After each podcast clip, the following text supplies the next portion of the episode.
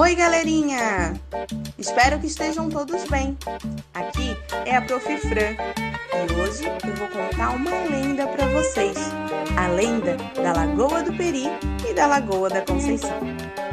A lenda diz que Peri era um índio muito bonito e alegre, filho de um cacique.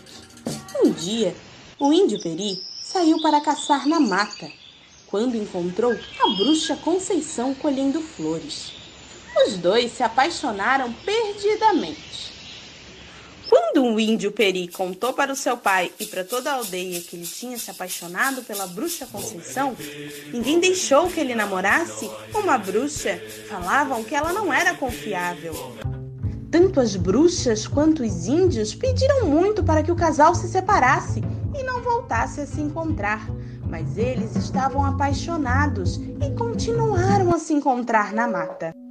As bruxas acabaram descobrindo aonde eles se encontravam e deixaram uma linda e apetitosa cesta de frutas. Quando o índio Peri encontrou aquela cesta, ele não resistiu e acabou comendo tudo.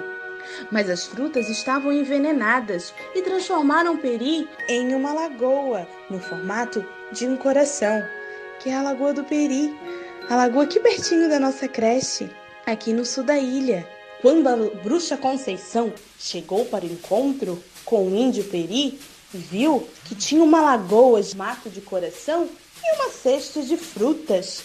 Ela logo percebeu que as bruxas tinham enfeitiçado o índio Peri. A bruxa Conceição ficou muito triste e saiu correndo pela mata o mais rápido e para mais longe que ela conseguisse. Ela chorava tanto, mas suas lágrimas se transformaram numa lagoa a Lagoa da Conceição. E essa lagoa é de água salgada e fica aqui na ilha também, lá na Lagoa da Conceição.